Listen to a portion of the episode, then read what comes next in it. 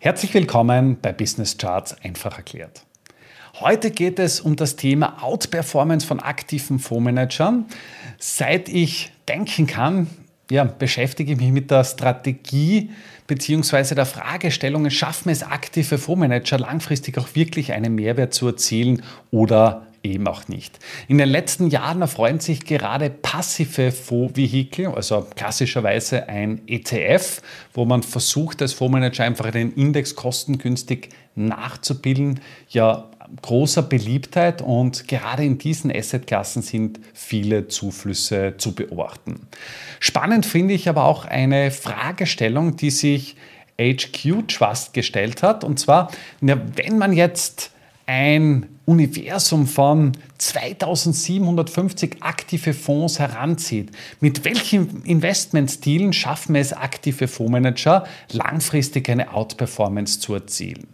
Und du siehst hier an der Grafik, dass man de facto drei unterschiedliche Investmentstile definiert hat. Auf der einen Seite ein Blend Investment. Blend Investment ist nichts anderes als Investment in den Gesamtmarkt. Das heißt, All-In. In unserem Fall sprechen hier vom MSCI ACWI, das ist eben der All Country World Index, also quasi ein breiter Index, der auch Emerging Markets Länder und Schwellenländern beinhaltet und flächendeckend über die Welt ausgetragen wird.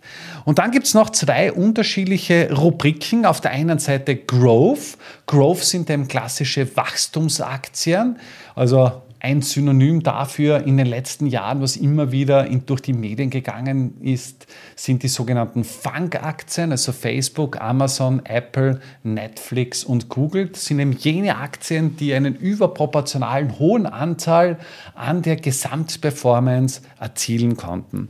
Und dann gibt es noch die sogenannten Value-Aktien. Value steht eben für Qualität, für Unternehmen, die gesettelt sind, die zeichnen sich im Regelfall durch eine günstige Bewertung aus aus, hohe Dividendenrenditen und de facto einfach ein, ein sehr stabiles Investmentgeschäft. Manch einer spricht auch davon, dass es sich hierbei um ein eher fahres Investment handelt. Das heißt, das sind so ja, langsame Gelddruckmaschinen, wie es ein Warren Buffett bezeichnet, die einfach Monat für Monat, Jahr für Jahr kontinuierlich ihre Erträge abwerfen.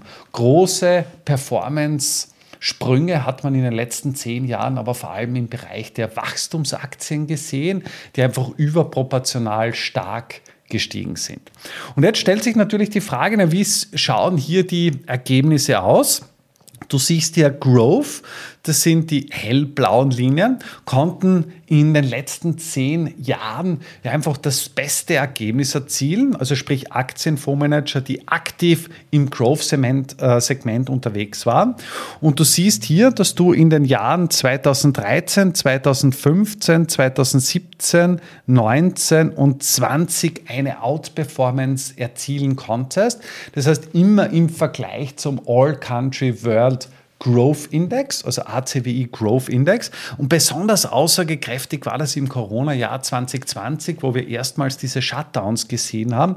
Das heißt, hier konnten die Fondsmanager nahezu 15 Prozent Outperformance erwirtschaften. Spannend finde ich es, wenn ich das über die komplette Palette drüber ziehe, dann liegen wir hier bei ungefähr 4% Outperformance im Schnitt in den positiven Jahren. Und du siehst hier äh, allerdings schon Jahre, wo die Outperformance deutlich geringer war. Da kommt 2017 mit ungefähr 5%, 2019 15 bzw. 13 ist das dann schon, schon etwas geringer. Spannend finde ich es auch, wenn man sich das anschaut, äh, wie haben sich äh, klassischerweise, klassischerweise der, äh, oder der Bereich Value-Aktien entwickelt. Und im Value-Bereich ist es eben so, dass wir hier ja unter Anführungszeichen nur dreimal eine Outperformance erzielen konnten. Das Jahr 2013, also sowohl Value als auch Growth. Dann haben wir das noch im Jahr 2016, beziehungsweise was ein ganz, ein ganz ein starkes Value-Jahr war für aktive Fondsmanager, war das Jahr 2022, wo auch relativ ähm, ja, schwierig war, überhaupt eine Performance zu erzielen, weil du de facto in allen Märkten, also unabhängig ob Aktienmärkte oder Anleihenmärkte, ein negatives Ergebnis hinnehmen musste. Und das war das erste Mal im Jahr 2022 seit dem Jahr 1969 und dort hat einfach Diversifikation im klassischen Sinn einfach keine Wirkung entfaltet.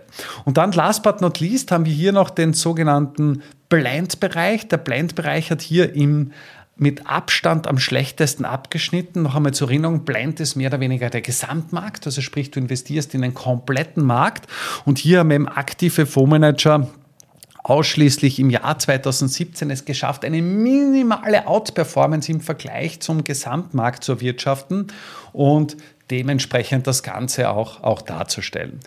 Warum ist das Ganze so?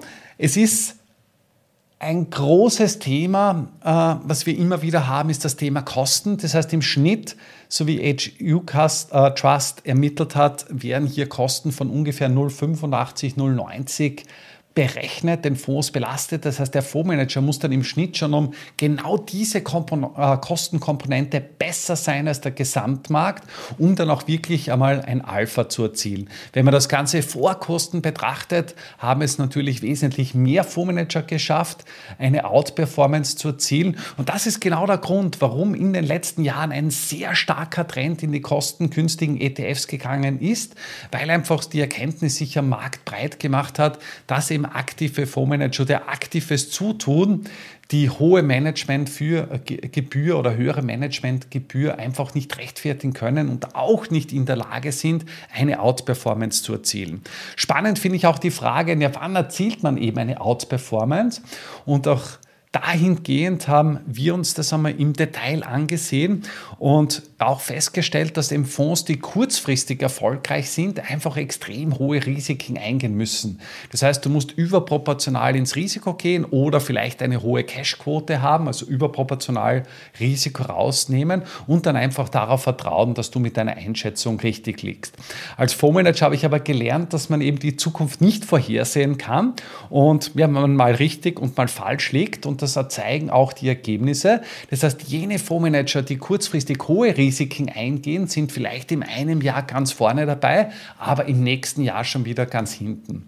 Und eines möchte ich dir mit auf den Weg gehen. Für mich hat sich ganz klar herauskristallisiert, dass die erfolgreichsten Fondsmanager langfristig jene, Erfolg, äh, jene Fondsmanager sind, die nie ganz vorne im kurzfristigen Bereich sind, aber immer im vorderen Mittelfeld. Und dann einfach durch die klassische Positionierung, durch dieses stetige Anwachsen des Portfoliowertes können sie es dann langfristig schaffen, den Langfrist-Sprint zu gewinnen oder einen Langfristlauf gegenüber dem Sprinter zu gewinnen und dementsprechend auch eine, eine Outperformance zu erzielen. Ja, damit wären wir auch schon am Ende der dieswöchigen Folge angelangt. Wenn dir das Ganze gefallen hat, würde ich mich sehr freuen, wenn du auf unserer Website www.ecobono.com vorbeischaust. Wir haben ziemlich coole Themen aufbereitet und ich bin mir sicher, da ist auch das eine oder andere für dich dabei.